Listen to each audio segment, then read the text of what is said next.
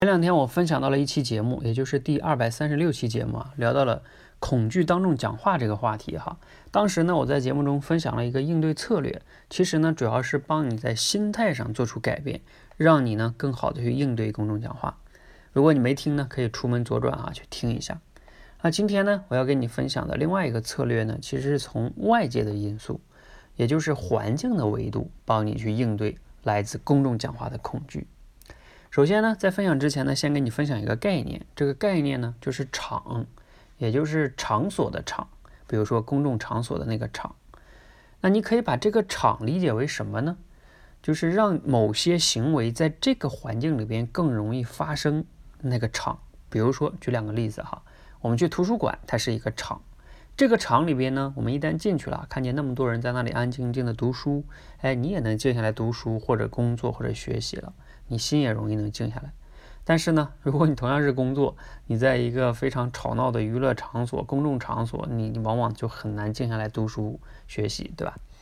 好，那同样的呢，你要是回到家，一进卧室，尤其你在床上一躺，这个时候你要想看看书，估计肯定就想睡觉了。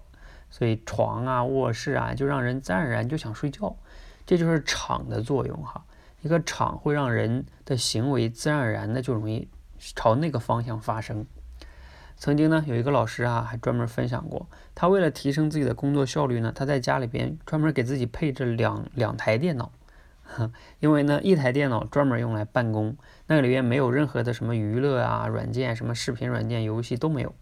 而另外一台电脑呢，他会放一些什么娱乐软件啊、游戏等等等等的。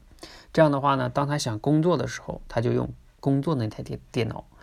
那就绝对不会用另外一台电脑，因为他说啊，如果你把这种娱乐跟什么放在一台电脑上呢，你正在工作，哎，一会儿什么 QQ 响了是吧？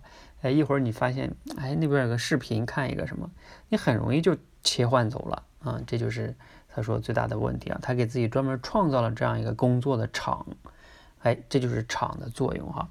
那当你理解了这个场的概念呢，你就会发现。所谓的公众表达啊，其实也是因为场的作用才导致你恐惧的，只不过这个场呢，给你起到了恐惧的作用。比如说你在开会的时候，如果有大领导在，或者有很多的陌生人在场，那你自然而然就容易恐惧啊，因为你更在乎自己的表现，怕自己讲不好，留下不好的印象，等等等等哈。你看，就是因为当时的那个场，那些人塑造了一个场。所以让你更恐惧，那你为什么在私下里在朋友面前讲话你可以侃侃而谈呢？那一到公众场合就不行了呢？就是那个场对你的作用，那怎么办呢？我们如果想突破公众讲话，你不可能说哈，你们这些大领导都撤吧，不要不要在这听我讲，也不行。那我们怎么办？就得你要想突破的时候，尤其你在能力还不强的时候哈，你可以借助场的积极的作用那一面，什么意思呢？你可以给自己创造一个积极的。鼓励的、包容的场，这个场呢，虽然也有蛮多的人，但是呢，你知道这些人不会笑话你。比如说，你可以邀请一些你的好朋友，啊，这些朋友都是非常你关系非常好的，即使你讲的不好，他们也会鼓励你。这样的话，你不就勇敢了吗？你至少在这个场里边是相对来说放松跟相信他们的哈。当然，这里也要说一下，有很多人在熟人面前、好朋友面前更不敢表现自己，因为。啊，他也怕自己的这个表现不够好，在好朋友心中留下了不好的印象，是吧？那怎么办呢？如果你在自己的生活中真的没有办法能创造出这种场哈，那你就可以寻找一个这样的场，比如说你来到我们社群，啊，我们这里边有专门的这种公众表达，让你突破心理素的这种训练场哈。这样的话呢，在这里是没有人嘲笑你的，你可以相互鼓励啊，共同进步。这样的话能帮助你迈出那重要的一步。你慢慢的能提升能力，进入良性循环，而不是在恶性循环里边一直出不来哈。那希望呢今天的分享呢能对你有帮助哈。如果你真的想突破当众讲话这个事情，你可以选择一个有利于你能突破的场，非常非常重要。好，今天的节目呢先分享到这里，谢谢大家。